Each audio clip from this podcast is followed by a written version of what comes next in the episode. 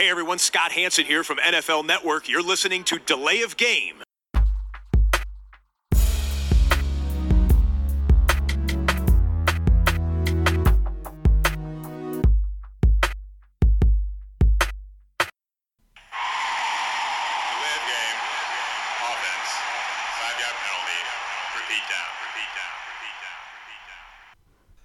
Dallas Cowboys rüsten nach, die LA Rams sind weiter ungeschlagen und der Champion Philadelphia Eagles steckt in einer Krise. Oder auch nicht.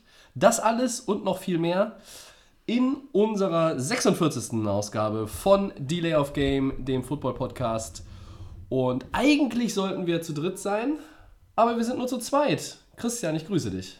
Hallo Tobi, grüß dich. Kurzfristiger Ausfall kann passieren. Kann passieren. Ähm, der Sascha wäre eigentlich heute unser dritter Mann hier gewesen zur Aufnahme. Gute Besserung. Das hat dann nicht geklappt. Ja, der Max war sowieso verhindert. Wir beide haben auch äh, heute kein neues Bier am Start, um das mal direkt zu klären, sondern wir trinken das, was weg muss. Schumacher alt. Ja, Ne? sehr gerne. Aber aus gutem Grund, nach den letzten Tagen, die durchaus stressig waren bei uns beiden, haben wir direkt die große Flasche uns natürlich hier hingestellt.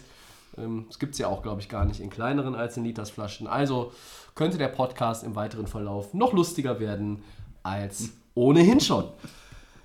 Ja, äh, Woche 7 ist vorbei, liegt hinter uns, Christian. Wir fangen mal an äh, mit dem Champion. Das sind die Philadelphia Eagles. Der Sascha wird nicht müde, es zu betonen.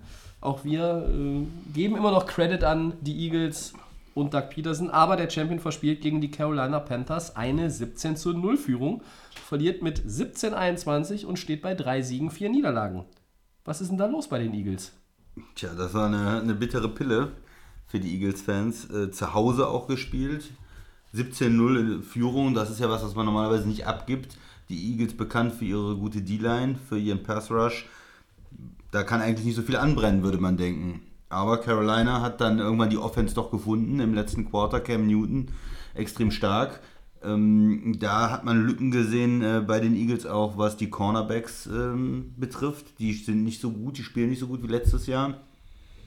Die kamen da nicht äh, hinterher, haben Fehler gemacht, ähm, Catches abgegeben und irgendwie kam dann im vierten Quarter auch nicht mehr der Druck von der D-Line. Die waren vielleicht ein bisschen müde. Ist ja oft so in so Spielen, dass irgendwann die D-Line nicht mehr so ähm, ja, nicht mehr so stark ist dann wie im ersten Quarter, dass die irgendwo ein bisschen ähm, ja, müder werden, dann nicht mehr so die, ähm, den Druck auf den Quarterback ausüben können.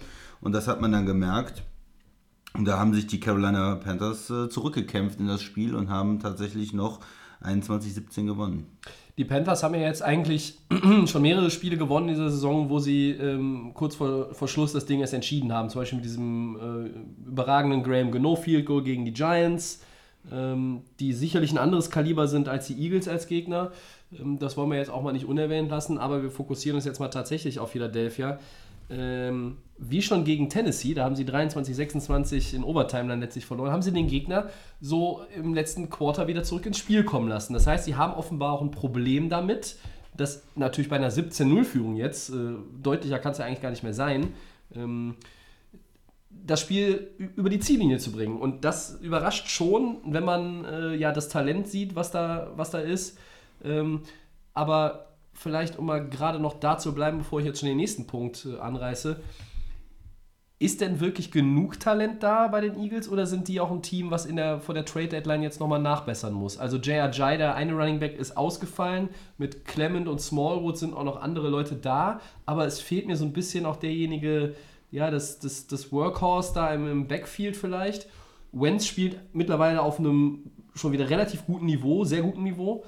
Aber fehlt da vielleicht irgendwie auch was? Receiver ist auch nicht irgendwie so überragend.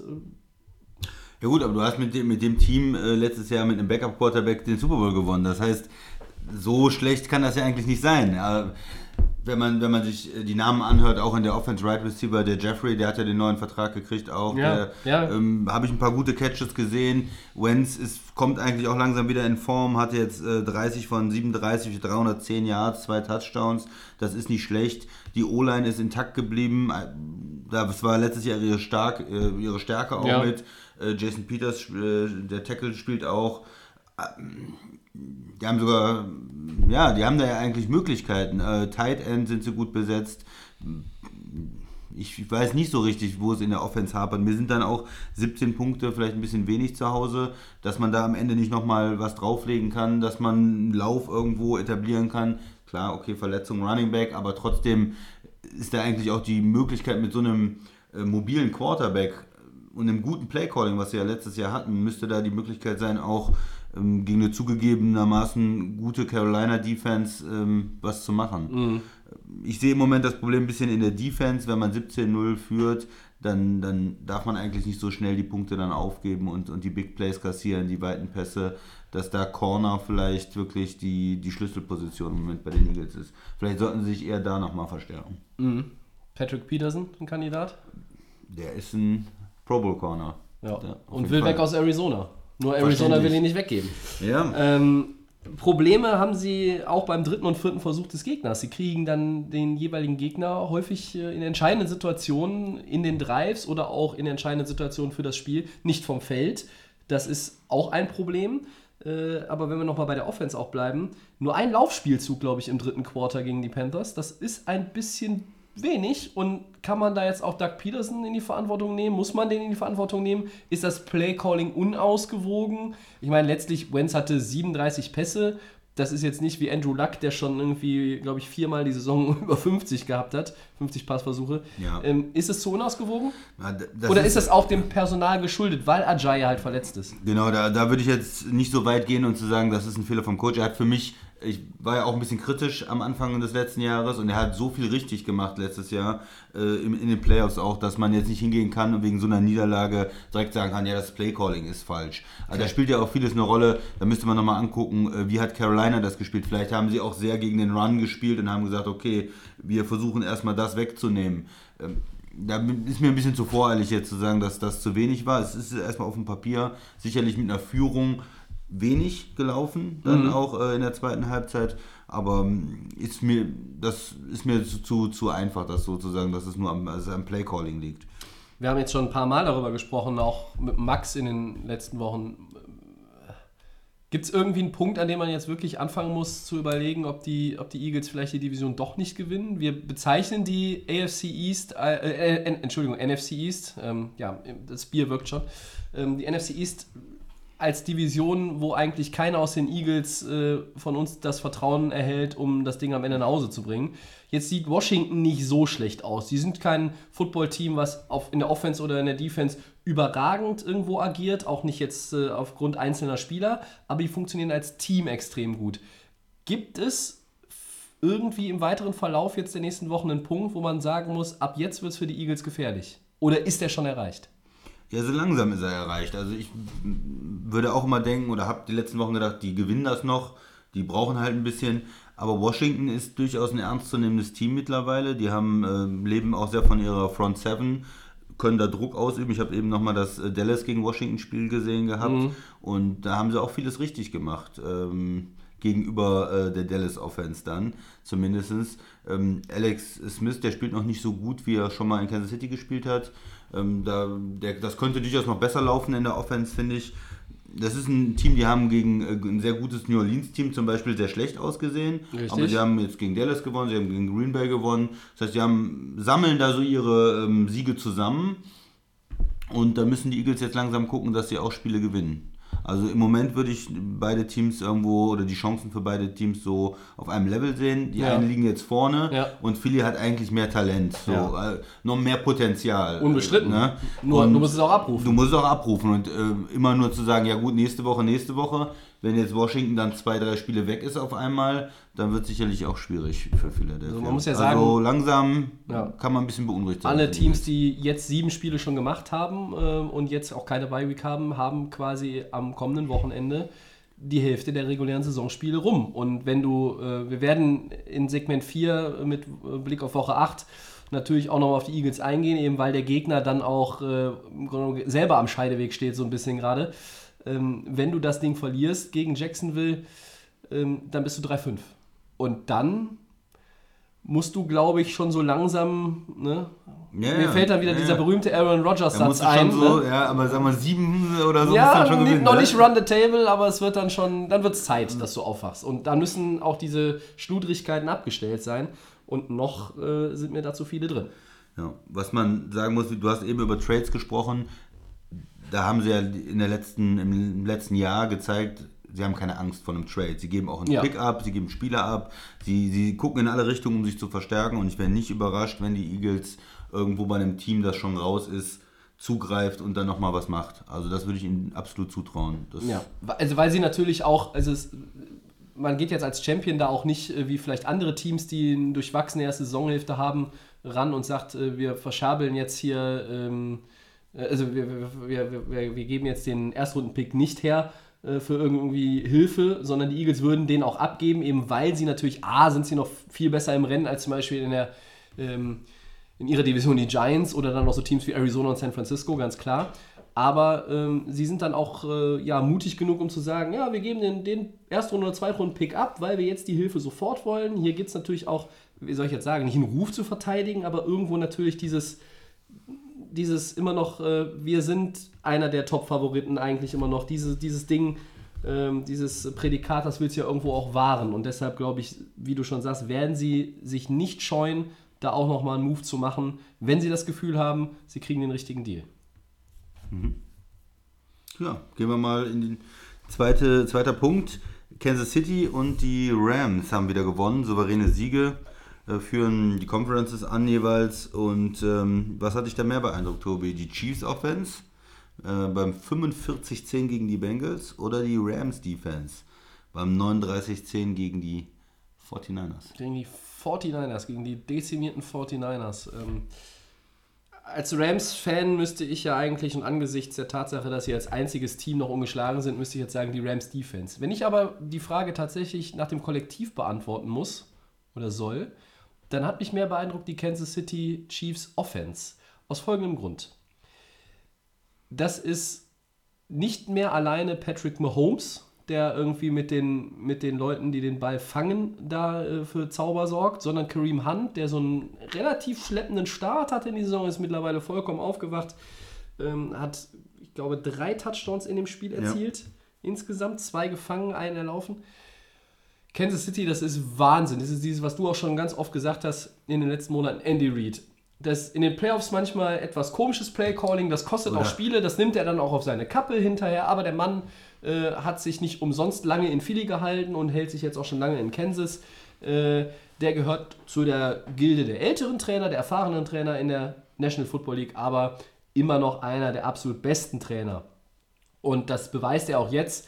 Sie haben Smith abgegeben, haben den Staffelstab an Mahomes übergeben. Da gab es so ein bisschen Fragezeichen, ist der wirklich so gut? Ja, wir haben mittlerweile festgestellt, der ist so Ja. gut. Der hat, glaube ich, 22 Touchdowns, nur 5 Interceptions. Äh, ist völlig auf MVP-Kurs, glaube ich. Also er ist nicht der alleinige MVP-Kandidat, da gibt es noch andere sicherlich, aber äh, er ist da in der Diskussion absolut mit drin. Muss man drüber reden, wenn Ne? man über MVP redet, ja. Und das, was sie insgesamt machen, einfach äh, durch die Luft, am Boden, überragende Offense, sehr ausgewogen. Er hat ganz, ganz viele Playmaker mit dem eben schon angesprochenen Kareem Hunt, mit Tyreek Hill, mit Travis Kelsey, dem Tight End. Da werden auch irgendwie alle eingebunden. Er hat auch gar keine Angst, das hatte, glaube ich, der Max oder wer hat es mal gesagt vor ein paar Wochen, gar keine Angst, zu dem zu werfen, zu dem zu werfen. Ist völlig egal. Das ist irgendwie der vierte Receiver, der fünfte Receiver, der vielleicht nur drei Plays macht, ist er offen, dann wird er bedient. Andere Quarterbacks, auch erfahrene Quarterbacks, überlegen sich das manchmal zweimal, ob sie wirklich da dann in die Richtung werfen. Da hat er überhaupt gar keine Skrupel. Überragend, diese Genau. Offense. Und, die hat äh, mich eigentlich noch mehr beeindruckt als die Rams-Defense, weil die, das wurde ja auch erwartet. Auch die Chiefs Offense wurde stark erwartet, aber die Rams Defense wurde natürlich durch die ganzen Nachbesserungen, Donald gehalten, Sue geholt, Peters geholt, Lieb geholt, der ist immer noch verletzt. Da wurde das erwartet, mehr oder weniger. Deshalb jetzt hier und heute Chiefs Offense noch beeindruckender. Genau, und du hast eben ein paar äh, Playmaker genannt. Sammy Watkins war es dann äh, vielleicht die vierte Option. Äh, in so Das ist ein ehemaliger. First-Round-Pick Ja. ja. äh, von Buffalo Bills. Dann war er bei den Rams ähm, und der ger- gerät so ein bisschen in Vergessenheit auch. Ja, mal. hatte auch einen ja. ganz guten Catch zwischendurch mal. Ja. Und da kommt dann, ach so, der spielt auch mit. Und den, den musste natürlich auch, der hat dann äh, überhaupt keine Aufmerksamkeit mehr. Der ist äh, eins gegen eins mit dem Corner. Wollte ich gerade sagen, und den kann man dann auch, den Ja. kann man auch immer wieder dann irgendwo anspielen. Und je nach Set ist ein Sammy Watkins äh, natürlich von einem Linebacker oder so schon mal gar nicht zu verteidigen. Ne? Wenn der vielleicht im Slot steht und äh, die Corner irgendwie auf Hill und äh, weiß ich nicht. ja. Oder auch ein Mismatch Conley gegen den Safety oder sowas. ne? Ja. Aber siehst du's- du siehst es auch so? Ich, ich sehe es auch so, ja. Ähm, auch, auch wenn man sich, man muss ja natürlich auch immer den Gegner noch mit betrachten. Cincinnati ist kein überragendes Team diese Saison, aber die haben gute Spiele gemacht, haben ne, Hier und heute ein viel besseres Footballteam als die 49ers, die Genau, ja ne? aufgrund der Verletzungen einfach auseinanderbrechen. Absolut, ja. Und äh, auch die, die Defense äh, von Cincinnati, die gut, die gibt auch viel ab gegen den Pass, aber da gibt es eine gewisse Qualität. Ja. Ähm, bei den 49ers muss man ehrlicherweise sagen, ist ein Backup-Quarterback und da ist viele Verletzte und das ist eine verlorene Saison. Das Wir haben es leider, ja. leider äh, letzte Woche auch schon thematisiert für die 49ers-Fans. Die, da kann man fast sagen, gut, verliert man jetzt das Spiel, man wartet auf einen hohen äh, Draft-Pick und guckt eigentlich nur, wie sich die Spieler entwickeln, dass möglichst viele junge Spieler auch ähm, gute Leistungen bringen und, und Mhm. Spielzeit kriegen, weil dieses Jahr ist das wirklich für die 49ers leider äh, nichts, nichts zu holen. Und von daher äh, finde ich dann den Sieg der Chiefs dann äh, und in dieser Höhe und in dieser Deutlichkeit noch beeindruckender. Ja. Aber wir wollen trotzdem, also ich habe eben das ja gesagt, im Kollektiv äh, wähle ich hier auch jetzt ganz klar nach, nach der Fragestellung die Chiefs Offense, aber wir müssen jetzt mal auch kurz über Aaron Donald reden. Ähm, auch wenn jetzt die O-Line der 49ers äh, nicht zur Creme de la Creme gehört und äh, CJ Beathard, den wir auch gerne mal Beathard nennen, weil es einfach viel lustiger klingt, jetzt natürlich auch ein Ersatzmann ist. Nicht der schlechteste Ersatzmann in der NFC oder in der gesamten NFL, beileibe nicht. Aber Aaron Donald, vier Quarterback-Sacks. Die Rams als Team 7, aber Aaron Donald herausragend mit vier. Und egal wie gut deine Mitspieler sind und wie, wie viele Lücken sich tatsächlich auch auftun, 4-6 ist ein Das super. ist schon krass in das einem ist schon Spiel. richtig super, ja. So zwei, zweieinhalb, drei, da fängt man schon an und sagt, großartig, aber vier, das ist eine dominante Performance. Ich glaube, er hat jetzt auch die Führung äh, übernommen in der Statistik mit 8 insgesamt in der NFL. Äh, an, an Watt und Co. vorbeigezogen. Er, Erstmal äh, zumindest. Ich glaube nicht, dass er am Ende da vorne ist, äh, weil seine Qualitäten ja auch so ein bisschen im Stören des Rhythmus liegen, äh, in abgewehrten, ähm, abgewehrten Bällen auch hin und wieder. Also er ist ja so ein, ist ja so ein Tweener zwischen Defensive End und Defensive Tackle eigentlich immer. Äh, aber das ist schon, schon überragend. Am Anfang der Saison gab es noch so leise Kritik. Ja, äh, hier haben wir es auch mal angesprochen. Das so war so, ne, ja, Ja. vielleicht merkt, ma, machte sich da auch bemerkbar, dass einfach das Training fehlte, Mhm. ne, der Holdout äh, so lange. Aber das ist schon. Gut angelegtes Geld für deine Rams. Ja, Wir haben ja gesagt, pay ja, the man. Pay the man, ich habe es immer gefordert. Lohnt Äh, sich, der Sie ist haben es gut. mit Paid the Man dann beantwortet bei Twitter. Fand ich auch sehr nett, äh, auch wenn es nicht in meine Richtung ging. Ja. Die Rams ähm, und die Chiefs weiterhin natürlich heiße Kandidaten führen ihre Conferences, wenn wir das jetzt mal so nennen, weiterhin an. Gehen wir weiter, Christian. Und äh, der von dir sehr geschätzte, zu Recht sehr geschätzte und, Und- oft gelobte Ravens-Kicker Justin Tucker Ja. verschießt beim 23 zu 24 von Baltimore gegen die New Orleans Saints erstmals in seiner Karriere einen Extrapunkt. Und das kurz vor Schluss. Es wäre der Ausgleich gewesen und Ja. wir hätten, ich Overtime glaube, gehabt. die 43. Overtime in dieser Saison Endlich gesehen. mal? Overtime. Ja, endlich mal Overtime haben wir echt selten gehabt. Ähm, wie hast du dieses Spiel gesehen? Das sind ja zwei Playoff-Anwärter und so mancher äh, hat hinterher gesagt, ich glaube, es war Daryl Johnston äh, von NBC, äh, wenn ich, ist er bei NBC, ich glaube ja, der hat gesagt, das könnte ein Super Bowl-Preview gewesen sein. Das im Konjunktiv will ich ihm da jetzt nicht widersprechen. Wie hast du denn dieses Spiel Ja, gesehen? ich, ich werde ein bisschen vorsichtiger. Ich würde erstmal sagen, das sind wohl in beiden Conferences äh, Playoff-Teams. So. Ja, das auf jeden Fall. So, die, ne, Baltimore macht im Moment einen guten Eindruck, aber ob die die Division gewinnen gegen Pittsburgh oder und Cincinnati steht ja noch gar nicht fest. Und äh, New England und Kansas City haben da auch nochmal ein Wörtchen mitzureden. Und genauso in der NFC äh, haben die Rams sicherlich was äh, mitzureden. Und in der Division müssen wir die Panthers auch noch äh, die haben jetzt auch wieder haben. gewonnen. Ja. Also von daher da zu sagen, das ist ein Super Bowl äh, Vorschau, das ist mir ein bisschen früh. ist, glaube ich, ein bisschen überbewertet dann auch. Ähm, ja, es war auf jeden Fall ein sehr interessantes Spiel. Die Saints äh, haben ja auch losgelegt und haben direkt gezeigt, wir gehen hier volles auf Risiko, wir wollen gewinnen. Im ersten Drive mehrfach ähm, Force Down und probiert. Ähm, drei, zweimal haben sie es geschafft und dann beim dritten Mal kurz vor der Endzone haben sie es dann nicht geschafft, aber damit einfach diesen, diesen Anspruch auch gezeigt, so wir wissen, ihr habt eine gute Defense, wir sind vielleicht auch mal gestoppt, aber wir werden hier alles probieren, haben totales Vertrauen in unsere Offense, äh, das Spiel zu gewinnen. Ja. Es hat sich dann erstmal äh, nicht aufgezahlt. Sie waren ja in Rückstand 7 zu 17, aber konnten dann ähm, 17 Punkte am Stück machen und in Führung gehen. Und dann am Ende hat Baltimore dann wieder aufgedreht, hat äh, den, fast den, äh, den Ausgleich gemacht, hätte man gesagt. Alle haben darauf gewartet, dass dieser Extrapunkt dann auch noch reingeht. Ein gutes Spiel von Flacco, muss man auch mal sagen. Wir, wir haben ihn auch oft kritisiert, aber er hat keine großen Fehler gemacht und hatte auch einen sehr guten äh, Wurf dann äh, zum, zum Touchdown. Baltimore keine Turnover in dem Spiel. Ja, also die haben sich auch eine konzentrierte Leistung zu Hause versucht dagegen zu halten, ähm, gegen die Saints. Und dann, ja, das ist für mich, Justin Tucker ist der beste Kicker der Liga in den letzten Jahren gewesen. Er Ja. ist unheimlich sicher gewesen. Er hat noch nie einen Extrapunkt verschossen. Äh, 222 oder irgendwie sowas. weil Ich weiß Zahl gar nicht. Ich habe nicht mehr nachgeguckt, bevor wir also aufgenommen er haben. Hat, aber- äh, ohne Ende Ja. äh, sicher äh, gespielt, ist ein Pro Bowl Kicker.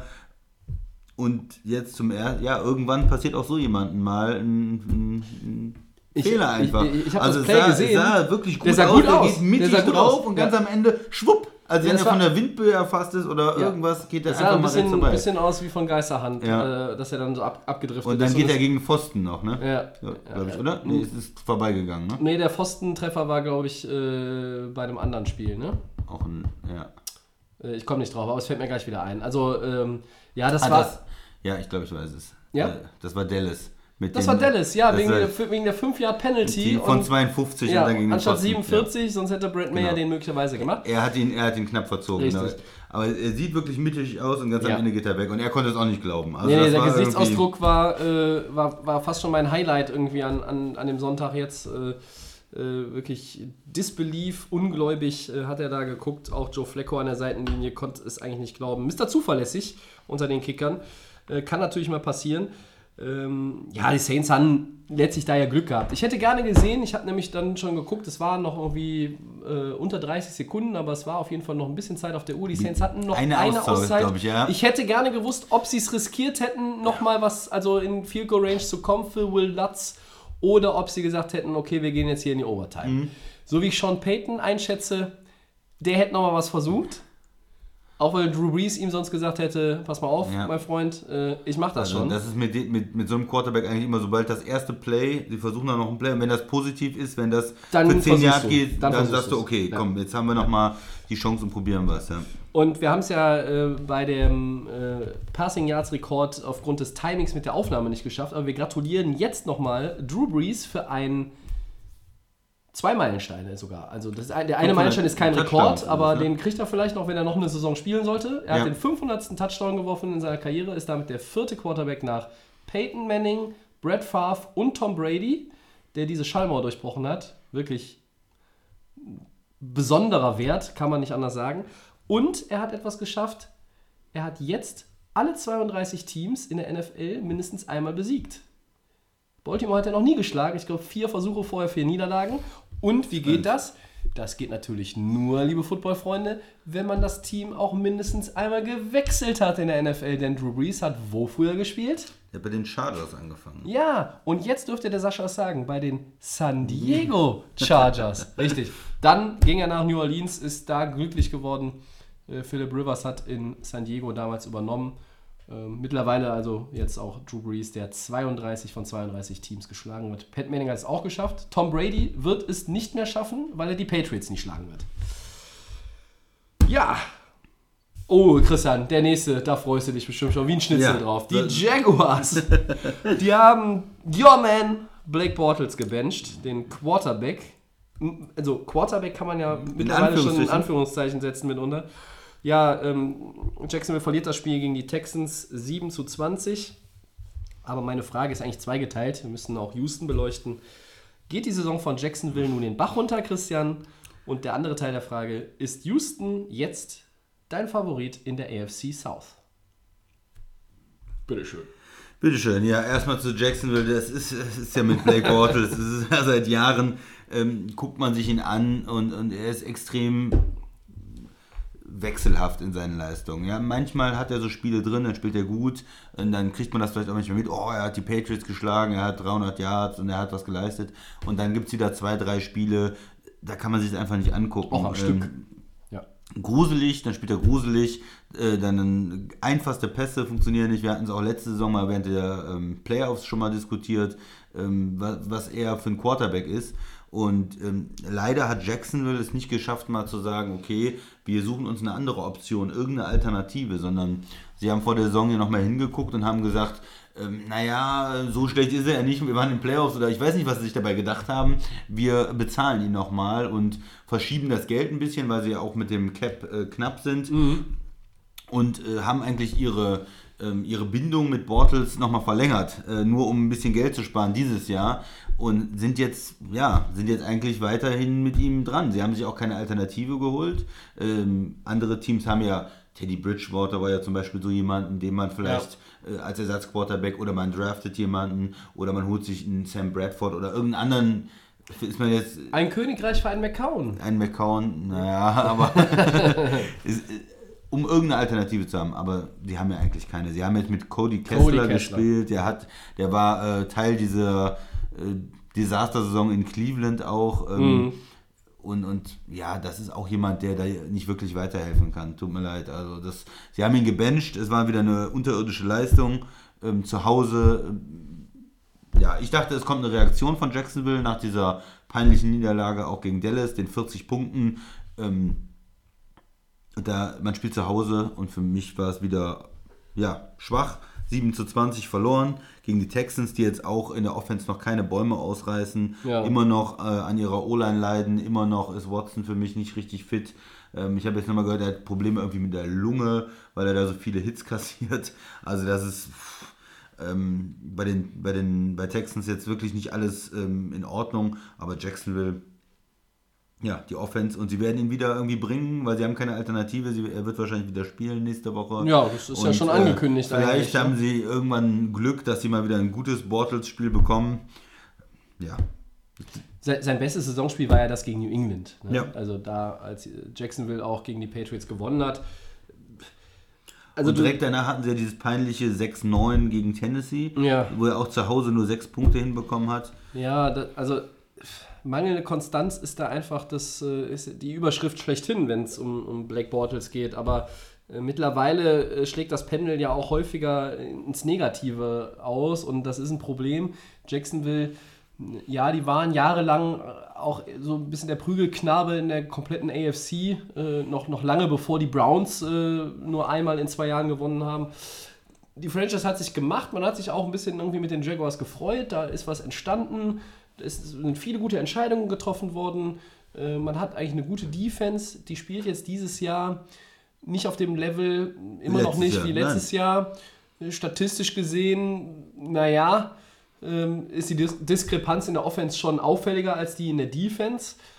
Aber ähm, dein First-Round-Pick, Blake Bortles, der mal war, das ist äh, auf lange Sicht natürlich, du kriegst da zu wenig raus. Und du musst ja wirklich überlegen, trotz der Vertragsverlängerung, wenn die Saison in die Binsen gehen sollte, und das kann durchaus passieren. Ähm, Tennessee, Houston sind Teams, die wirken auf jeden Fall nicht schlechter aktuell. Du bist 3-4, die Colts sind auch nur 2-5 und die sind eigentlich unter ferner Liefen gefühlt. Ähm, jetzt mal Buffalo geschlagen, aber ne, Ja. äh, das heißt ja jetzt auch nicht so viel. Ähm, zumindest hat uns die Saison das bisher gelehrt, dass ein Sieg gegen Buffalo nicht so viel, nicht so viel bedeutet. So, und das heißt, für Jacksonville, was machst du jetzt? Ne? Du wirst mit, mit, mit Bortles weitergehen in der Saison. Der wird am Wochenende wieder spielen gegen Philadelphia. So. Und wenn du das Ding verlierst, wie ich eben schon zu den Eagles gesagt habe, wir kommen ja da gleich nochmal noch explizit drauf auf dieses Duell, dann bist du 3-5. Dann bist du in der Division noch lange nicht abgemeldet. Ja, weil die Division auch schlecht ist. Ja. Man muss sagen, vor, vor Houston muss man keine Angst haben. Gut, die haben jetzt gewonnen, die haben vier in Folge auch gewonnen oder was. Ja. Ähm, aber es ist noch nicht dominant, was sie spielen. Und da kann man auch wieder drei verlieren. Das, das wird man ihnen durchaus zutrauen. Ja. Tennessee hat ein paar gute Ansätze, hat auch mal ein, zwei gute Spiele gemacht, aber ist auch nicht dominant als, als Ach, Mannschaft. das, das ist einfach nicht Und- stabil, was die Titans abliefern. Und Colts, wie du schon gesagt hast, die sind nochmal 2-5 jetzt, also die fallen sogar nochmal ab in der Division. Mhm. Das heißt, Jacksonville kann sich natürlich immer noch Hoffnung machen. Nur, Da müssen jetzt auch die Leistungen besser werden, die Defense besser spielen. Sie haben natürlich auch das Problem Verletzung Running Back. Leonard Fournette, Fournette ist der letzte Saison kaputt. extrem Ja. stark war. Ähm, Jetzt hast du dir Saison Carlos Hyde geholt im Trade von Cleveland. Ja, das ist ein Veteran. Ich bin, fand ihn immer gut bei den 49ers. Ich bin Fan, sagen wir mal. Ich traue ihm schon zu, dass er da eine gute Leistung bringen kann. Ähm, trotzdem ist es natürlich nie gut, wenn du jetzt mitten in der Saison so jemand holen musst. Und der braucht, muss ja auch sich ein bisschen erstmal einfinden in der Offense, äh, das Playbook lernen und so weiter. Ich weiß jetzt nicht, ob er ihnen sofort äh, jetzt im ersten Spiel schon helfen kann ne, in London. Ein paar Zahlen noch. Ähm, 30 Punkte haben die Jaguars im Schnitt kassiert in den letzten drei Partien. Das ist schon ein bisschen deutlich Ja. mehr, als man von, von ihnen gewöhnt ist. Ja. Und auf die Saison gesehen in der Offense 2017 waren es 25,9 pro Spiel. Dieses Jahr sind es 16,6. Das ist ein für NFL-Verhältnisse dramatischer Abfall. Das ja. ist Platz 29. Das heißt, äh, nach Adam Riese, da sind nur drei Teams schlechter. Und mit dieser Art von Offense wirst du schwer in die Playoffs kommen, auch in der Division nicht. Das heißt, da muss eine Steigerung her. Ja, es gibt Verletzungen und ja, du hast auch deine, also nominell zwei besten Receiver verloren. Mit Ja. Allen Robinson und Allen Hearns. Ob die jetzt irgendwo in der Elite waren sie nicht in der NFL, sind sie auch bei ihren neuen Vereinen nicht ähm, oder haben sie nicht da reingespielt. Aber äh, hier ist für mich, noch, also ich glaube, die Defense wird irgendwo noch ihr Zeug zusammenkriegen. Aber die Offense, da muss was passieren. Und wenn Bortles nicht die Kurve kriegt, geht die Saison futsch und dann ist Bortles nächstes Jahr möglicherweise auch sein Job los. Weil dann machst du da einen Neustart. Da bin ich relativ sicher. Und zu Houston, ähm, die wirken ja nach dem 0-3-Start eigentlich schon so relativ Ja. erledigt. Angeschl extrem Ne? angeschlagen, ja. Aber jetzt führen die die Division an. Das spricht nicht für die AFC South, überhaupt nicht, keine Frage. Aber du bist 4 und 3, du führst die Division an, du hast ko- kontrollierst dein Schicksal, du bist nicht von Niederlagen der anderen abhängig, sondern du kannst es im Grunde genommen von oben wegspielen, wenn du die, äh, wenn du die Form dazu hast. Ich traue Houston zu, mit zunehmendem Saisonverlauf fitter, stabiler, gesünder zu werden und damit auch zwangsläufig besser. Die Defense hat sich schon berappelt. Die ist so langsam auf dem, in, in, zumindest Ja. in, in Richtung des Levels, auf dem wir sie erwartet haben. Watt ist nicht schlecht und, und Clowney spielt jetzt auch Ja. gut und der Druck ist da. Ja. Die Offense ist es nicht, das ist, gebe ich dir völlig recht. Watson ist noch nicht auf dem Level, wie zum Beispiel Wenz nach seiner Verletzung jetzt schon ist. Überhaupt nicht. Das ist ein Unterschied wie, fast ein Unterschied wie Tag und Nacht, hätte ich gesagt. Das ist vielleicht ein bisschen übertrieben. Die O-Line ist natürlich hier auch ein Unterschied zu den Eagles bei den Texans, stimmt auch.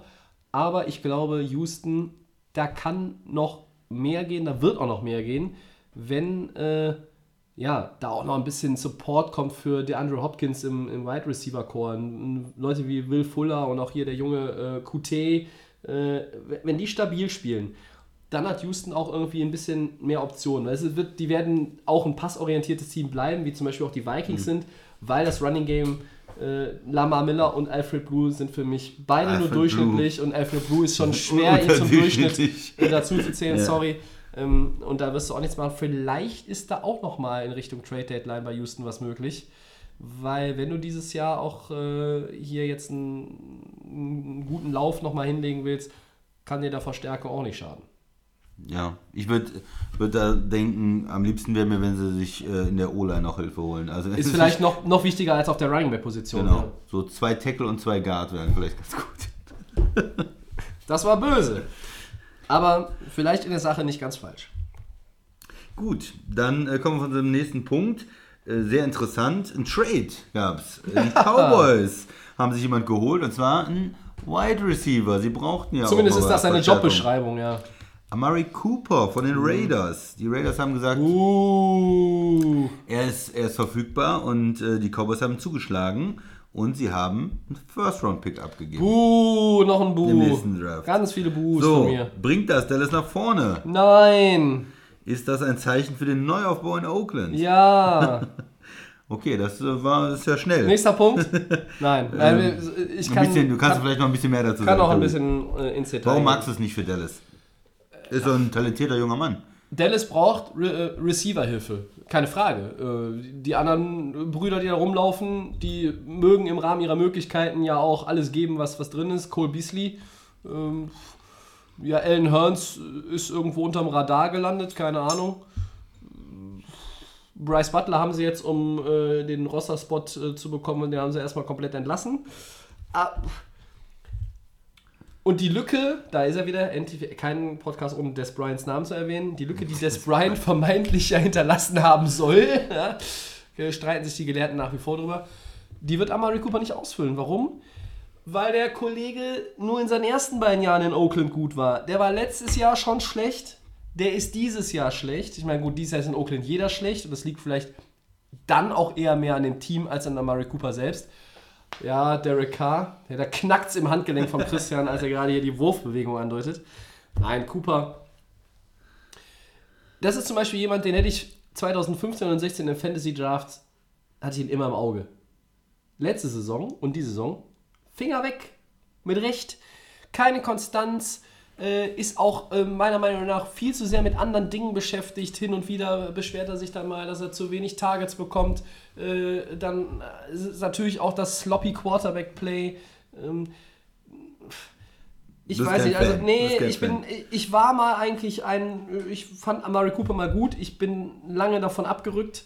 Ähm, alles ist natürlich auf den ersten Blick erstmal für Dallas eine Hilfe, aber Freunde nicht für einen First-Round-Pick. Also, oder bist Ja. du der Meinung, das ist, ein, das ist ein guter Deal? Der gute Nein. Deal, den guten Deal machen nur die Raiders.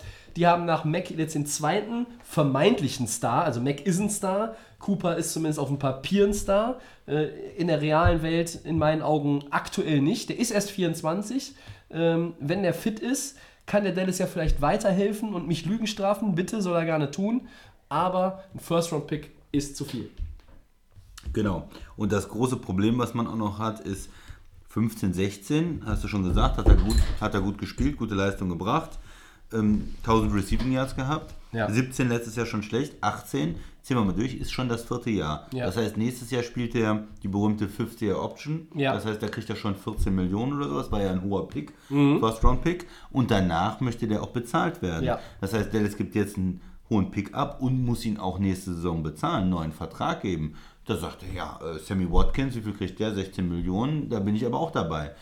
Das heißt, wo ist da, wo ist da der Wert für Dallas? Also einen teuren Receiver ähm, auf dem Markt einkaufen für 16 Millionen kann ich auch ohne den First-Round-Pick abgeben. Da kann ich mich auch umgucken nächstes Jahr in der Free Agent und sagen, oh, wo ist denn der Allen Robinson oder wer auch immer dann nächstes Jahr dann verfügbar ist und dann äh, bezahle ich den halt zu einem Marktpreis. Also ich glaube, da ist einfach kein, äh, für mich nicht ja, der, der Sinn dahinter.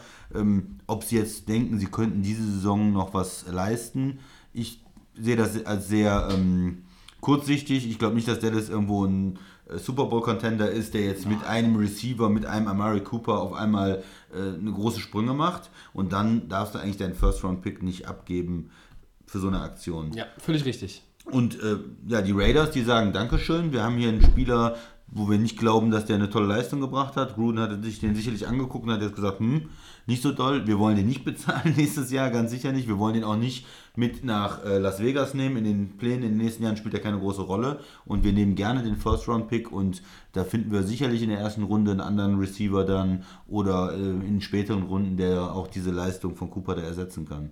Und jetzt sieht man vielleicht auch ein bisschen so den Plan in Oakland.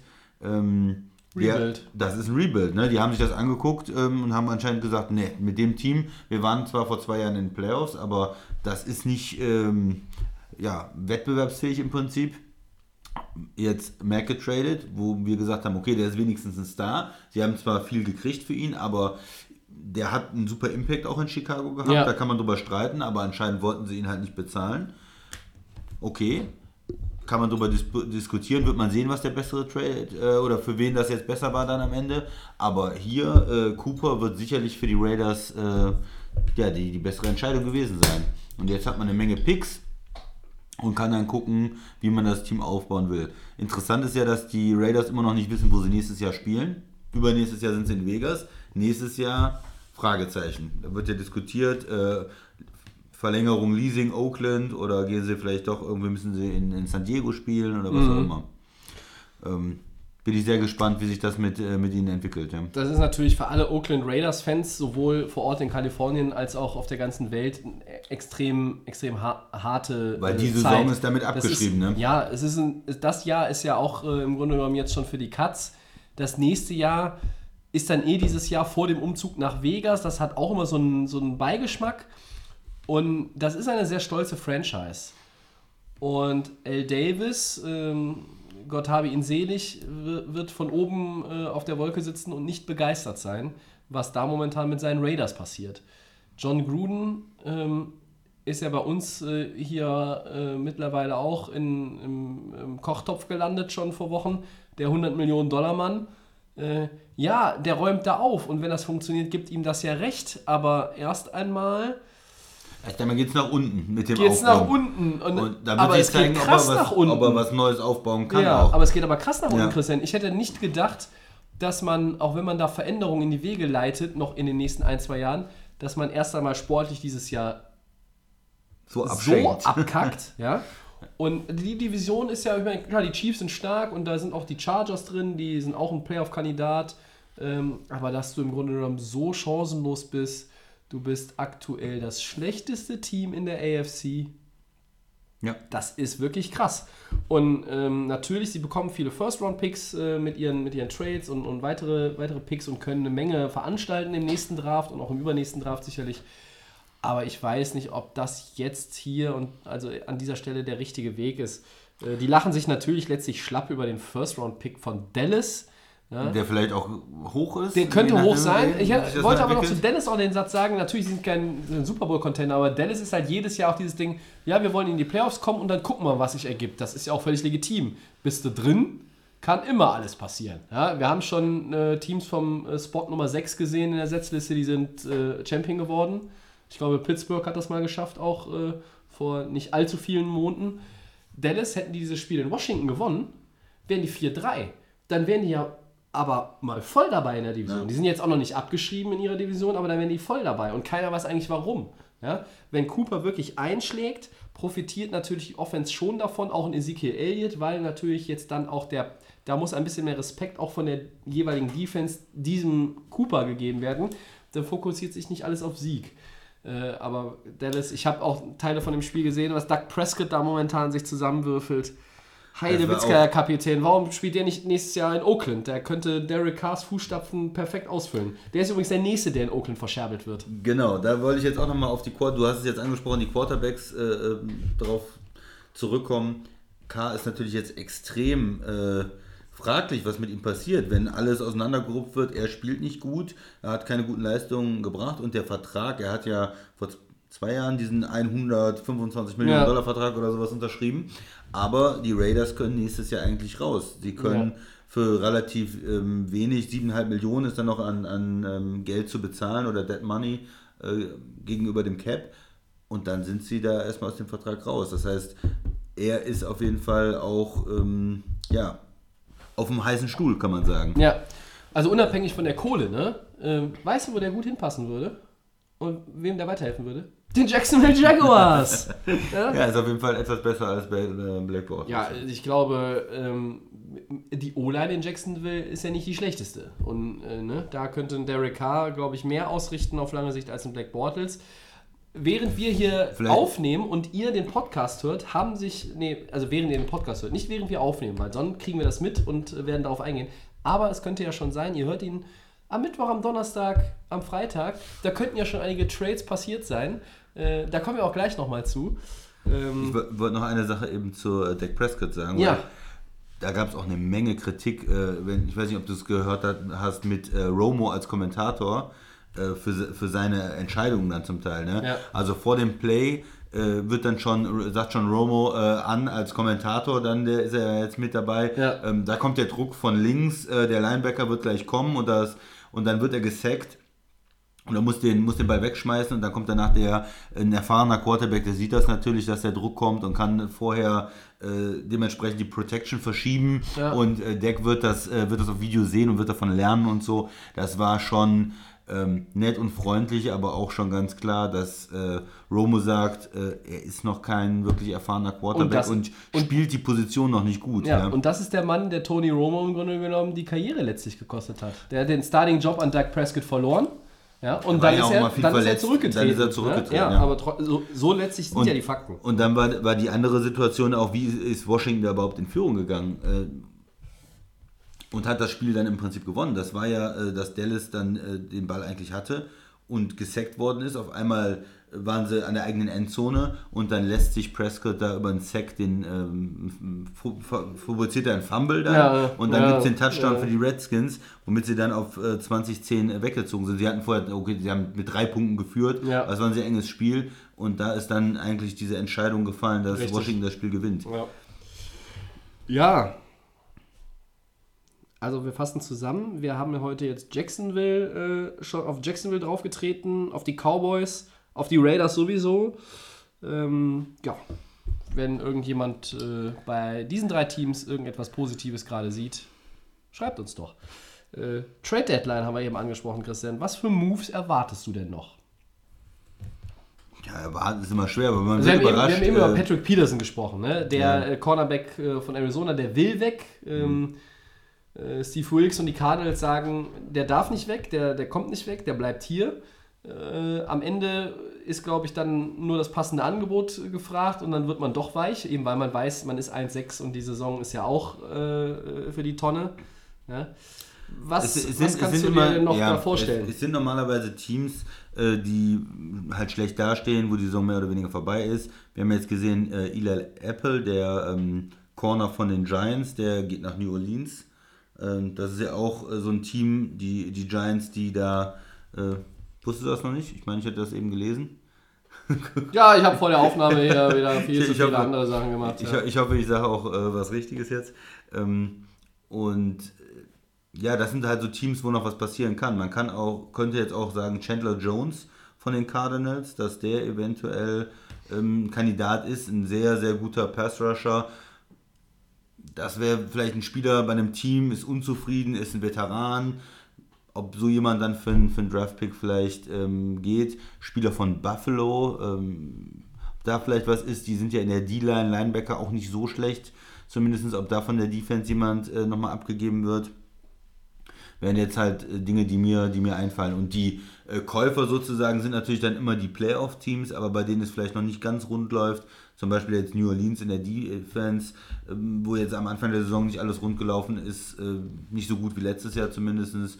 Ähm, die Packers vielleicht oder auch die, die Vikings, die dann doch nochmal in der Defense vielleicht sich verstärken wollen, wären Teams, die ein bisschen aufrüsten müssen, um auch mit den Rams zum Beispiel dann äh, mitzuhalten.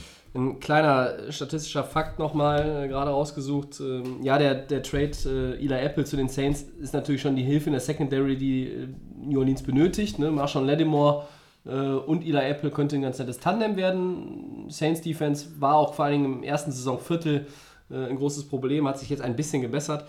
Die Raiders, Christian, über die wir eben gesprochen haben, nach dem jetzigen Stand, die Saison dauert noch ein bisschen, klar, aber ist halt ganz interessant, die würden mit den ganzen Picks, die sie haben, in der ersten Runde im Draft nächste Saison, Pick Nummer 4, Pick Nummer 10, Pick Nummer 17.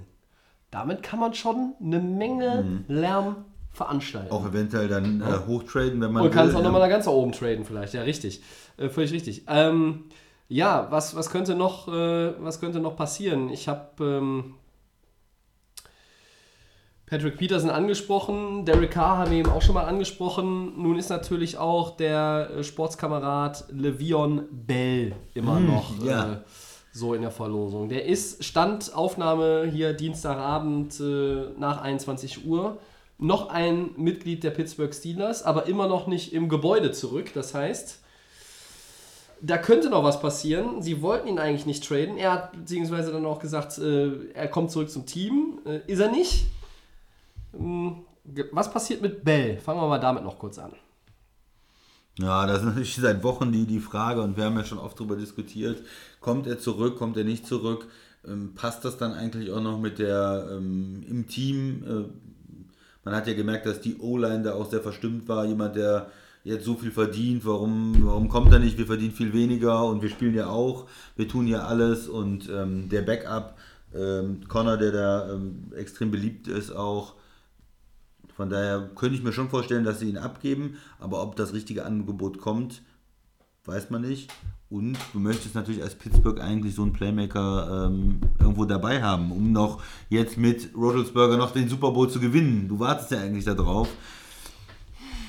Ich, ich, ich finde es schwer zu sagen. Ich kann es nicht sagen, ob jetzt wirklich das Tischtuch zerschnitten ist oder ob er nochmal zurückkommt, äh, die Saison. Ich würde weil es nicht so viele Trades gibt in der NFL, normalerweise würde ich sagen, dass er die Saison noch in Pittsburgh spielt. Ich hoffe, das habe ich auch beim letzten Mal gesagt, weiß ich nicht. Hat Green Bay deinen First-Round-Pick noch? Green Bay hat jede Menge First-Round-Picks, aber wir, wollen nicht. Ja, der äh, Kollege Peter Schrager von NFL Network hat das mal so in den Raum geworfen. Für Ty Montgomery und einen Second Rounder habe ich, glaube ich, gelesen. Kein Problem. Also Green Bay hat ja sogar im nächsten Draft zwei First-Rounder. Wir haben noch den von New Orleans. Das ist korrekt. Das heißt, New Orleans hat ja auch äh, jetzt keinen. Ähm, diese, da gab es auch mal irgendwie das Gerücht, vielleicht äh, Larry Fitzgerald zu den Saints. Kannst du dir vorstellen, dass die Cardinals den auch abgeben? Den und Peterson? Und weiß ich nicht. Äh, oder einen von beiden ist. Äh, Ja, Fitzgerald ist ja nochmal was anderes, weil das so eine, so eine emotionale Bindung auch zum Team ist. Und weil Ja. ich hätte ja eigentlich schon gedacht, dass er vielleicht Ende letztes Jahr dann sagt, okay, das reicht mir, ich habe jetzt, höre jetzt noch in einem Guten auf. Die Saison ist natürlich auch wieder für die Cardinals äh, katastrophal. Ähm, Wenn er den Wunsch äußert und sagen würde, bitte gib mir nochmal die Chance, ich möchte doch versuchen, den Super Bowl zu gewinnen, würden sie es vielleicht machen. Sonst äh, sicherlich nicht. Ich kann es mir eigentlich nicht so wirklich vorstellen, weil ich frage mich auch so, der Fit mit den Saints ist für mich nicht so da. Die haben eine Menge junge Playmaker und ob dann so ein Fitzgerald denen jetzt hilft, weiß ich nicht. Äh, Patrick Peterson, der von uns äh, jetzt schon mehrfach angesprochene Cornerback der Cardinals, wäre übrigens auch ein guter Fit für die Eagles. Ja, das stimmt. Ja, das äh, wäre schon, wär schon so. Wobei auch äh, Corner, die getradet worden sind, das hat auch nicht immer so gepasst. Ne? Das stimmt. Also man erinnert sich an Reeves-Zeiten in Tampa, das passte irgendwie Das nicht passte so gar wirklich. nicht, ja, das stimmt, ja. Oder, oder auch früher mal äh, die, die Eagles, die da Aktionen gebracht haben. Leute, okay, das waren keine Trades, gesigned haben, hat nicht immer so gut gepasst. Aber du glaubst insgesamt nicht an so viele äh, spektakuläre Trades jetzt noch? Ähm, ja, also ich glaube, da kommt noch so ein, zwei, äh, die für Wirbel sorgen, sehe ich da noch. Bin gespannt, dann besprechen wir sie. Das werden wir tun. Ja. Tobi, jetzt äh, was, was Schönes noch. Äh, es geht um Sebastian Vollmer. Ja, Äh, der hat sich geäußert zu den Chancen der Patriots.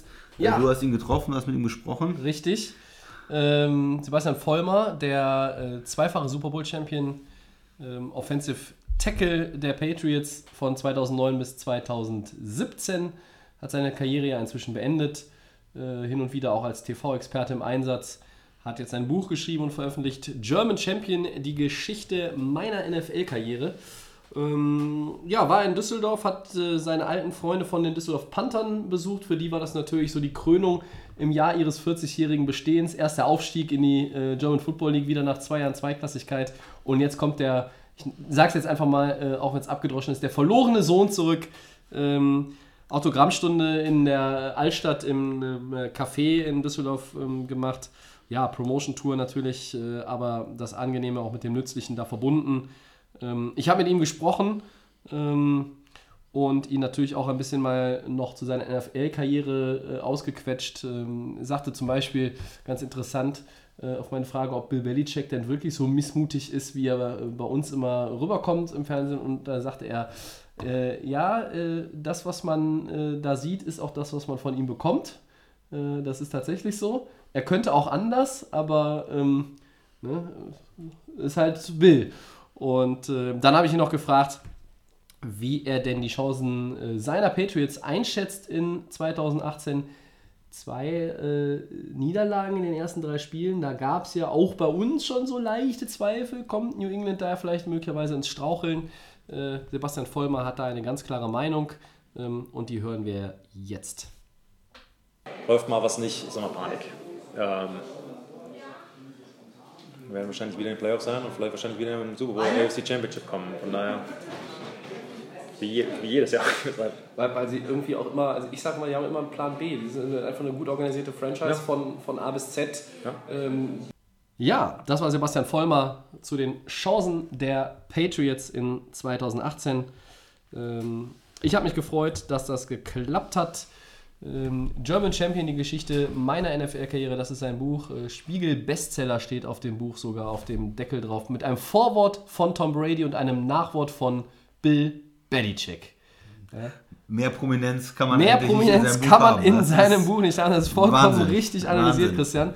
Und äh, ja, Delay of Game hat sich was überlegt, der Christian und ich in Absprache mit den anderen beiden. Äh, Es gibt ein Exemplar von German Champion, dem Sebastian Feuer Buch, bei uns zu gewinnen. Ähm, was müsst ihr dazu machen? Ihr müsst unsere Twitter- und oder Facebook-Seite liken, am besten beides. Ähm, und dann eine Zahl, die wir noch festlegen werden nach der Aufnahme. Ähm, der Follower, die, äh, der Follower so und so, der wird dann dieses Buch gewinnen und wird dann entsprechend von uns benachrichtigt. Ähm, ja, könnt ihr dann gewinnen bei uns das Buch. Lohnt sich auf jeden Fall, ist nett geschrieben, guter Lesestoff. Nächste Woche können wir dann, da werden wir wahrscheinlich auch schon den Gewinner bekannt geben. Ja, und vor allen Dingen, äh, weil du sagst, guter Lesestoff, man kommt Also wir haben, da halt gesagt, mal rein. wir haben gesagt, der tausendste Follower, ah, das wird, das wird schwer mit nächster Woche. Aber äh, ja, wir haben. Vielleicht eine äh, niedrigere Zahl. Äh, der fünfte oder so. Nein, okay. ähm, man kommt natürlich da auch mal rein äh, und, und versteht da noch mehr, äh, wie es wirklich so läuft in so einem Team, wie dieses Verhältnis auch in der O-Line ist Ja. und, man lernt eine Menge einfach über, über Football, auch über eine Position, die ja für viele nicht so im Mittelpunkt steht. Offensive Tackle, wir sprechen öfters mal drüber, aber es ist eine Du Position, vor allem hier, ist ja die, O-Line-Beauftragte.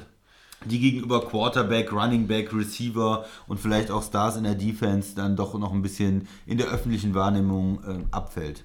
Das ist Aber ein ganz, richtig. ganz wichtiger Spieler auch für die Patriots gewesen. Das sagt auch Bill Belichick. Ja, ähm, das soll es zur Woche 7 und Sebastian Vollmer gewesen sein.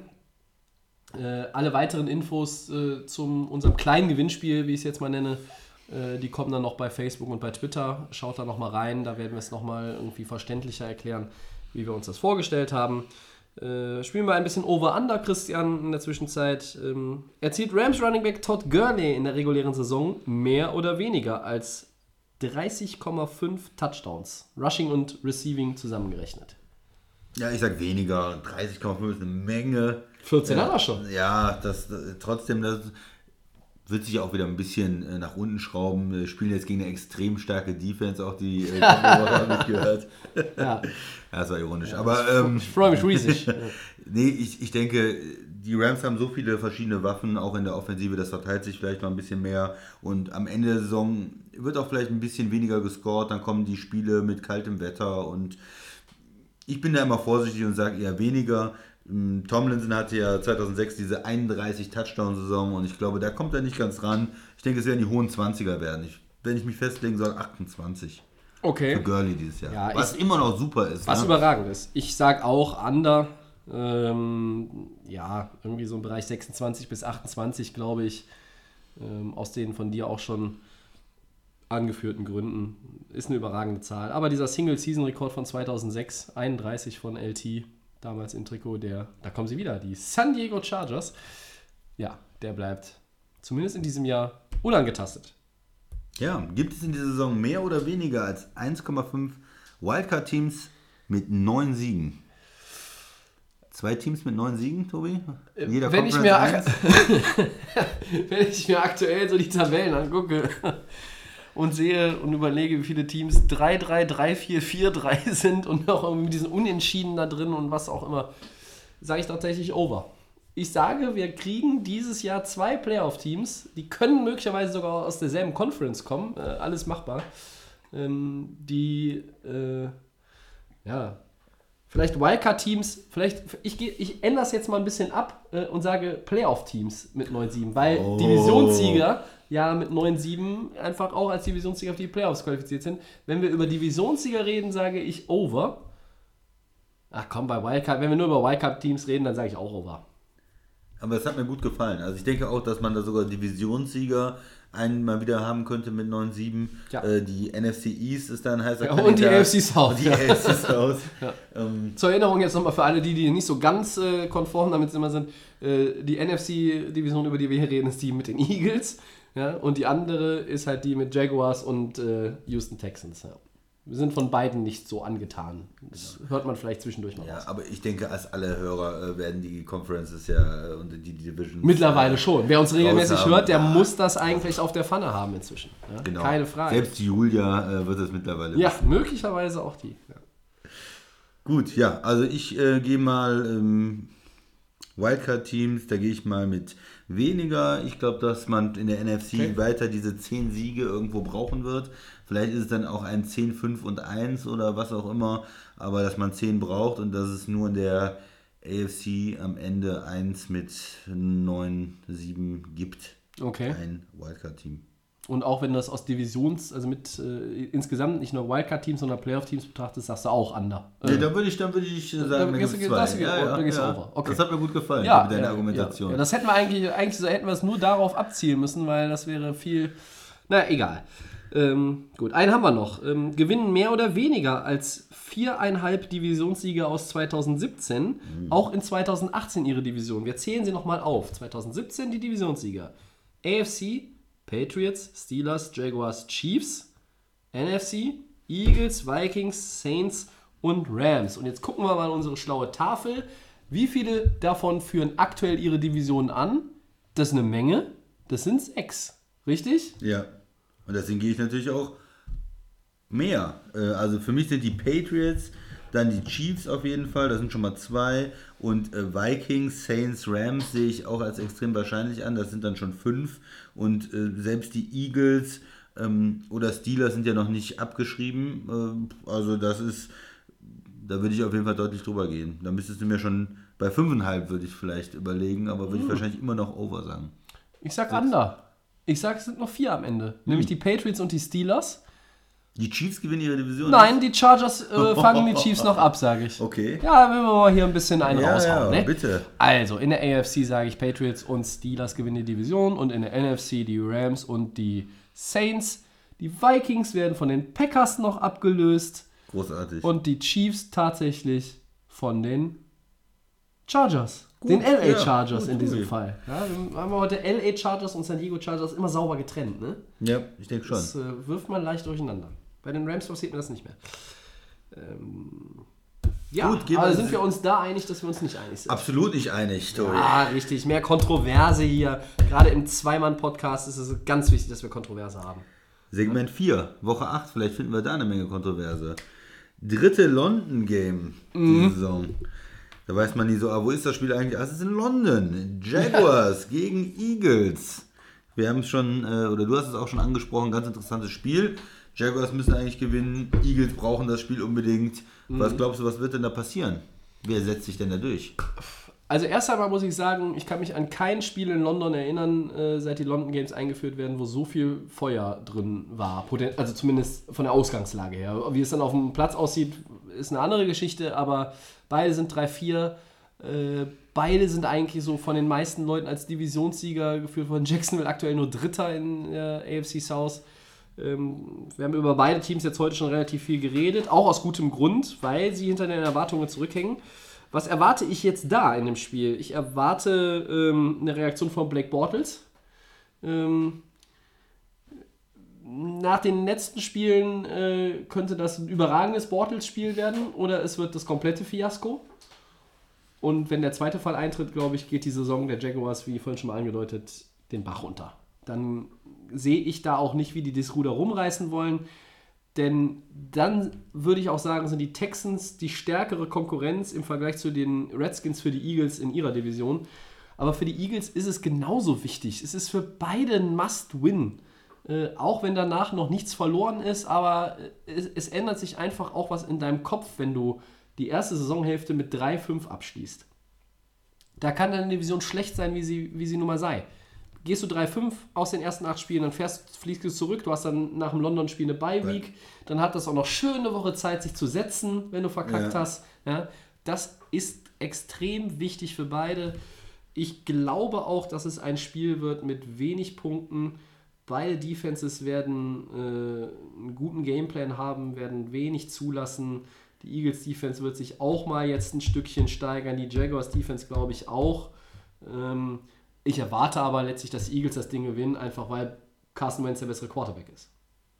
Ja, das hätte ich auch gedacht. Und dann Aha. ja, guckt, Ja. Man, guckt man mal äh, genau rein und sieht, dass Bortles und die Jaguars haben in den letzten Jahren immer mal wieder in London gespielt, dass er da extrem erfolgreich war bis jetzt. Ach, echt? Er ist der London Quarterback. Ist er London gehört. König? Ja, er ist der König von London und das heißt also, Jacksonville äh, spielt gut in London, vielleicht ist es nicht nur Bortles, vielleicht ist es das ganze Team, die sind gewohnt dahin zu fliegen, die sind in den letzten Jahren immer mal wieder Ja. dahin äh, geflogen. Die hatten ja auch früher mal Probleme, ihr eigenes Stadion Ja. voll zu kriegen.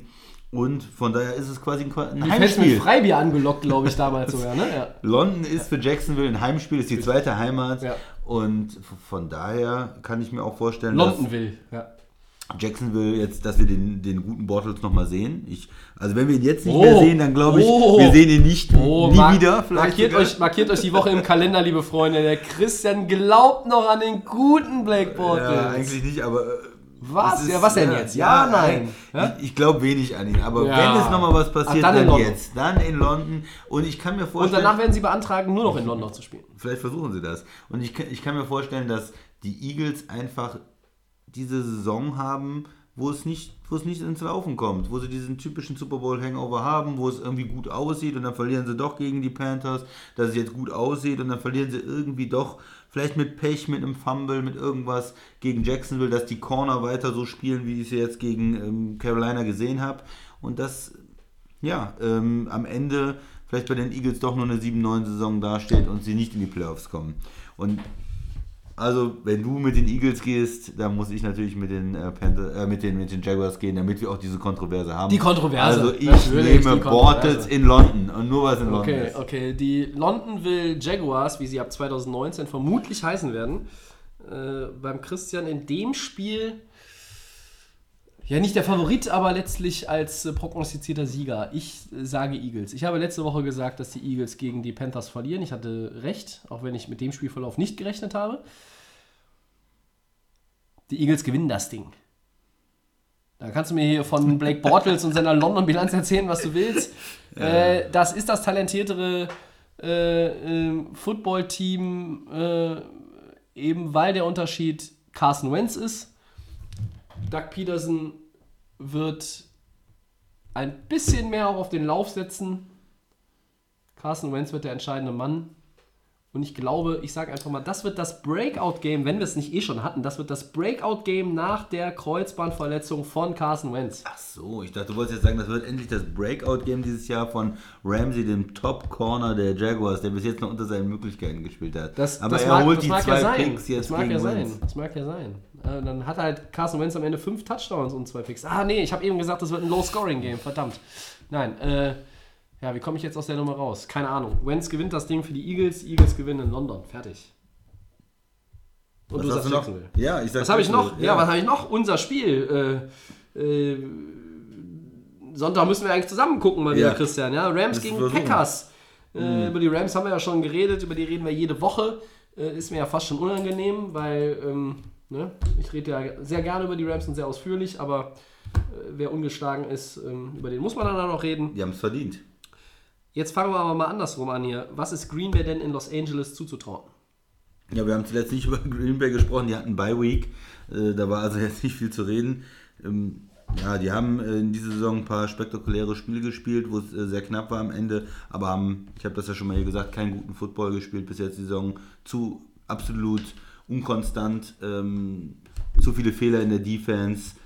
Mal eine, ein Quarter oder eine Halbzeit auch ganz gut durchaus, Potenzial, sowohl in der Offense als auch in der Defense, aber auch dann oft äh, gerade die erste Halbzeit total verschlafen, in Rückstand geraten, dann äh, kann man auch nicht mehr so viel über den Lauf machen und Rogers hat dann nur noch versucht, irgendwie heldenhaft das Spiel zu drehen, was ihm zweimal gelungen ist Ja. gegen Chicago und gegen die 49ers, ähm, aber zum Beispiel auch nicht gegen Washington oder äh, in Detroit, wo dann einfach auch die Rückstände zu groß waren. Ja, das darf man gegen die Rams nicht machen. Wenn man jetzt auswärts bei den Rams spielt, die so ähm, gut drauf sind, die eigentlich ähm, immer punkten und dann auch noch eine gute Defense haben, da kann man natürlich jetzt nicht erstmal sagen, ich gehe mal 14-0 oder 21-0 in Rückstand, weil da kommt, Nee, man, nicht, da kommt, man nicht, da kommt man nicht zurück. Ja, nee. Das heißt, ähm, hat jetzt in dieser Bye Week vielleicht ein Sinneswandel stattgefunden? Hat man auf dem Tape gesehen, was funktioniert, was nicht funktioniert und kann einen richtig guten Gameplan machen, dass man wenigstens mitspielt? Oder geht man da in LA wirklich unter? Sie sind dieses Mal äh, acht Punkte ungefähr äh, Underdog. Das ist das meiste in Sind die der. Packers nicht oft. Genau, das ist der höchste ähm, Spread? Spread jetzt äh, in der Aaron Rodgers-Ära äh, für Green Bay auch. Oh, ja. echt? Die waren noch nie äh, höher äh, Underdog äh, eingeordnet.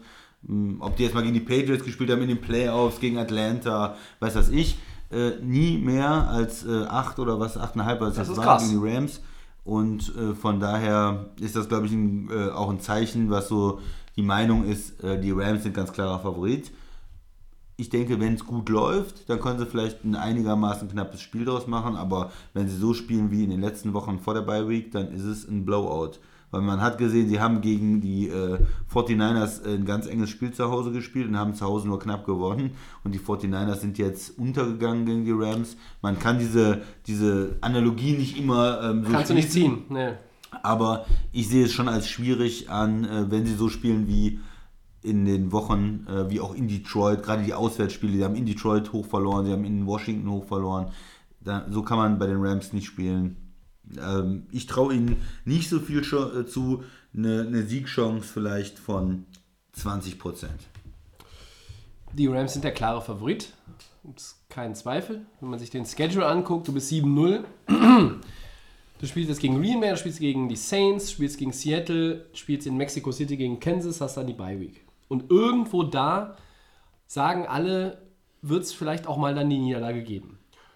Und wenn ich mir einfach den Namen angucke, Green Bay Packers, würde ich normalerweise sagen, das könnte so ein Spiel sein. Aber aus den Gründen, die du jetzt auch angeführt hast, ist es schwer vorstellbar, dass die Rams das Ding zu Hause gegen die Packers abgeben. Die einzige Chance mit dieser Bye Week in Ruhe, die Packers haben, glaube ich, eine relativ gute Bilanz nach Bye Weeks, unter Mike McCarthy vor allen Dingen. Die einzige Chance, glaube ich, die sie haben, ähm, das dürfte sein, wenn sie es zum Shootout machen. Aber dann musst du aber, musst aber auf dem Videotape, musst du aber die Schwächen und die Schwachstellen der Rams Defense gefunden haben. Die liegen natürlich nicht in der äh, Front, äh, wo Donald und Sue rumwurschteln, sondern die liegt dann vielleicht eher tatsächlich Linebacker, die liegt vielleicht auch in der Secondary. Peters spielt nicht auf dem Top-Niveau, ähm, auf dem er schon mal in Kansas war. Ja, und vor allen Ähm, der Vertreter von Talib vielleicht, ne? Je nachdem, Troy Hill war jetzt auch angeschlagen zuletzt. Ähm, Die anderen Leute aus der zweiten Reihe oder der vermeintlichen zweiten Reihe in der Rams Defense sind auch irgendwie, haben dieses äh, You've got to step up, das haben sie verinnerlicht, das, das kriegen die Rams tatsächlich gut hin. Äh, aber die Packers sind jetzt auch ja, nach längerer Zeit mal wieder ein Team, das äh, eine andere Herausforderung darstellt, äh, von der Offensive her. Du hattest zuletzt die 49ers, du hattest davor Denver, du hattest Seattle. Seattle. Das sind alles Teams, ja, die können auch in der Offense was reißen. Die 49ers natürlich ohne gefühlt fünf Starter nicht, aber die anderen schon. Äh, Das waren ja auch relativ enge Spiele in Denver und, und in Seattle. Äh, Rams haben dann immer einen Weg gefunden, um zu gewinnen.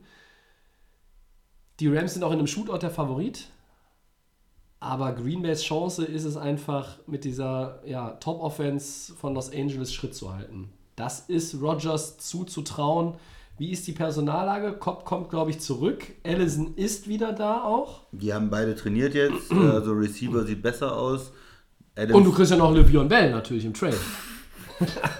das glaubst du doch selber nicht, Thomas. Das glaubst du wirklich selber nicht. Ja. Ähm, von daher, Stelle also, sich das mal vor. Die, die, klar, nach einer Bye-Week ist sowieso natürlich für die Mannschaften immer besser. Da, da sind ein paar Leute wieder fit. Du hast eine Woche nicht äh, gespielt, du konntest in Ruhe trainieren. Ein paar konnten sich vielleicht wieder regenerieren auch. Ja. Rogers ist auch vielleicht noch mal ein bisschen besser dann aufgestellt mit seinem Knie. Der war ja auch verletzt. Richtig. Äh, Bulaga, der Tackle, ist vielleicht auch wieder ein bisschen fitter. Der ist auch mal aus einem Spiel für eine halbe Halbzeit rausgegangen oder für ein, für ein Quarter ist sicherlich nicht verkehrt, aber die fundamentalen Fragen bleiben. Äh, wie spielt die Defense? Also die Corner, Rookie Corners, können die vielleicht auch nochmal ein bisschen besser spielen?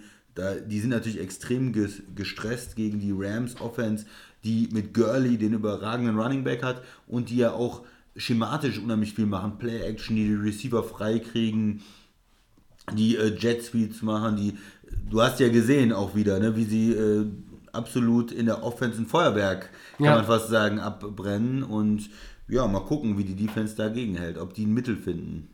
Ich glaube, Green Bay muss in dem Spiel klar über 30 Punkte erzielen, um eine Chance zu haben.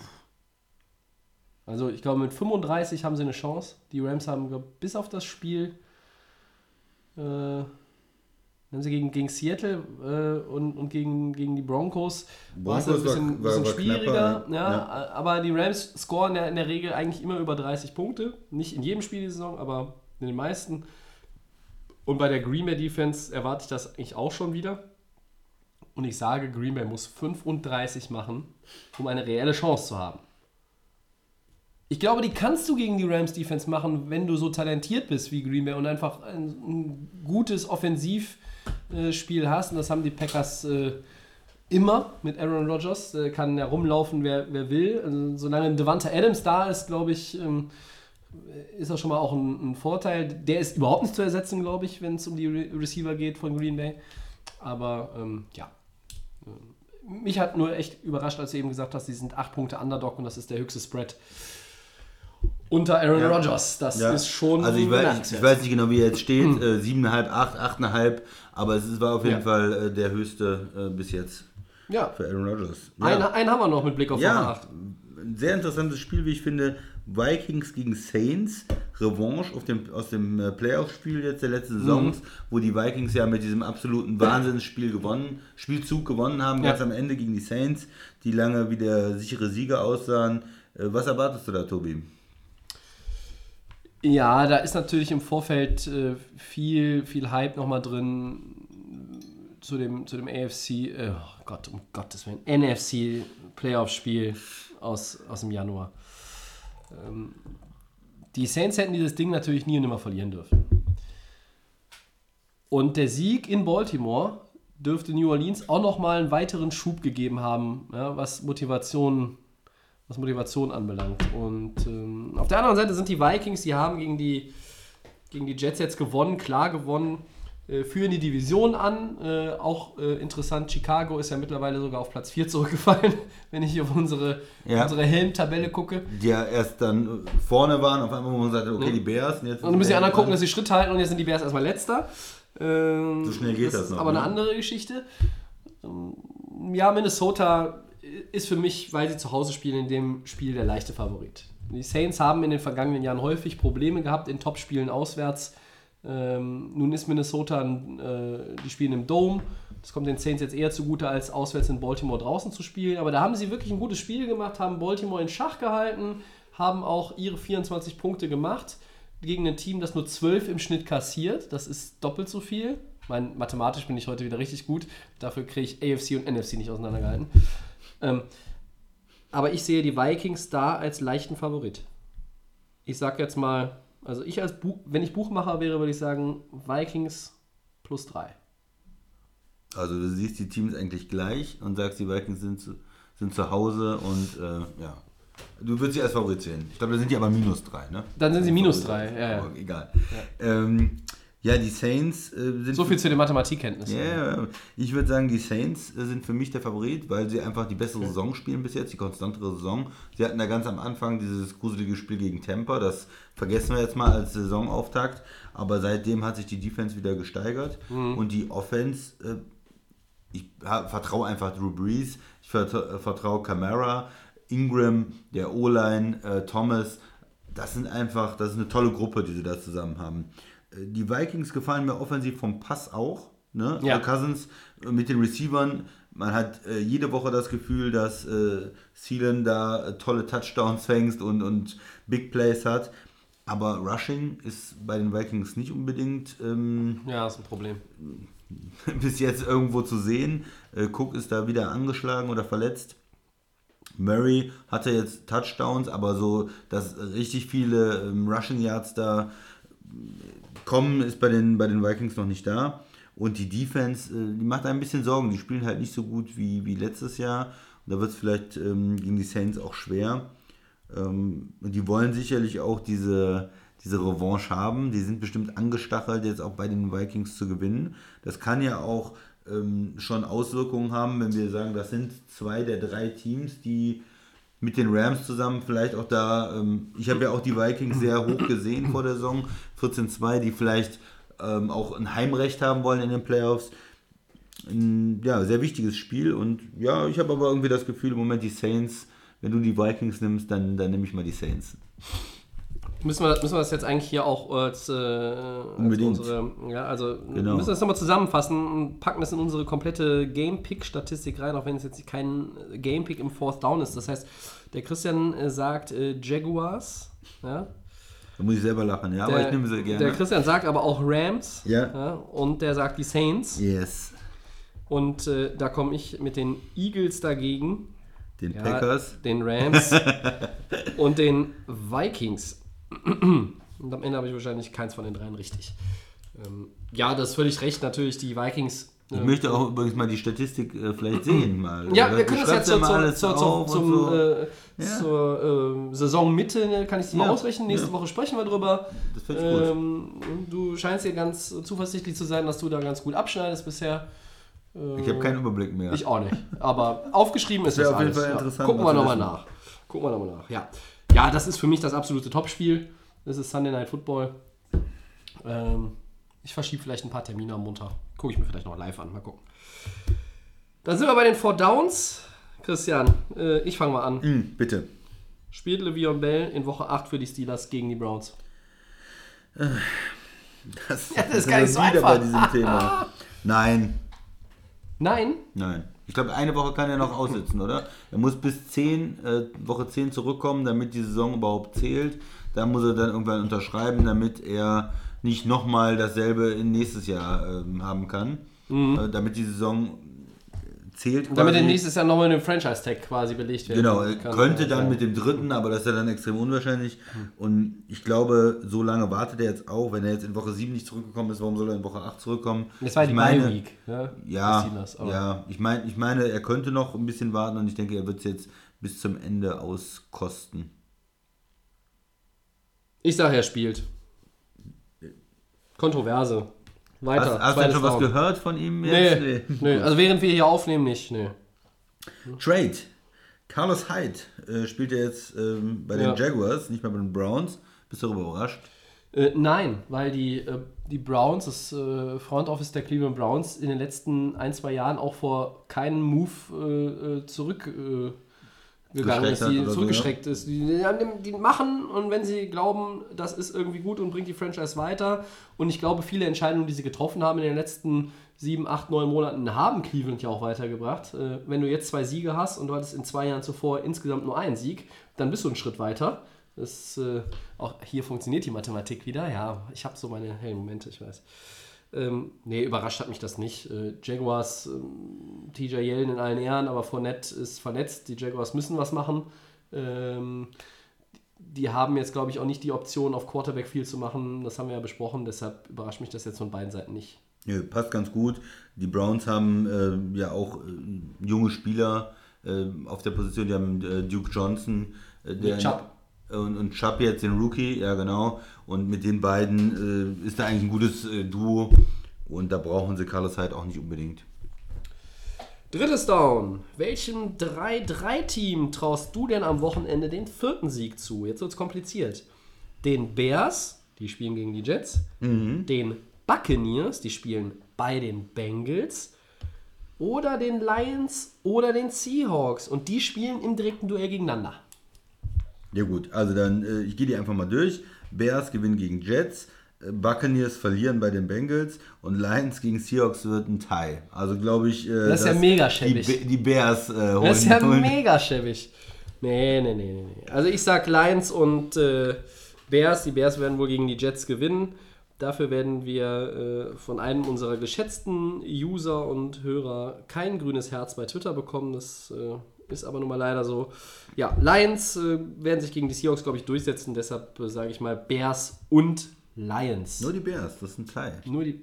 Oh Gott, Teil wenn du im damit recht, das schreibe ich jetzt nicht als Gamepick auf, aber wenn du damit recht behalten solltest, kriegst du einen Sonderpunkt dafür. Danke, danke. Ja, sehr gerne. Nur, nur vielleicht eine kurze Zwischenfrage. Hast du das äh, Browns-Spiel auch äh, verfolgt gehabt gegen Tampa ja, am Wochenende? Äh, ja, davon habe ich relativ wenig mitbekommen, muss ich sagen. Äh, aber ähm, Das war auch ein Traum. Eigentlich, vielleicht können wir das anstatt äh, der, dem vor, äh, vierten Down, was hier steht, weil das haben wir eigentlich schon besprochen, äh, können wir das reinbringen. noch? Ich stelle dir mal eine kurze Live-Frage dazu. Ja, Und gerne. zwar, glaubst du, es ist eine gute Idee, einen Kicker, der schon ein äh, Field Goal verschossen hat, kurz vorher, einen möglichen Game Winner, in Overtime in 58 Jahre äh, schießen zu lassen?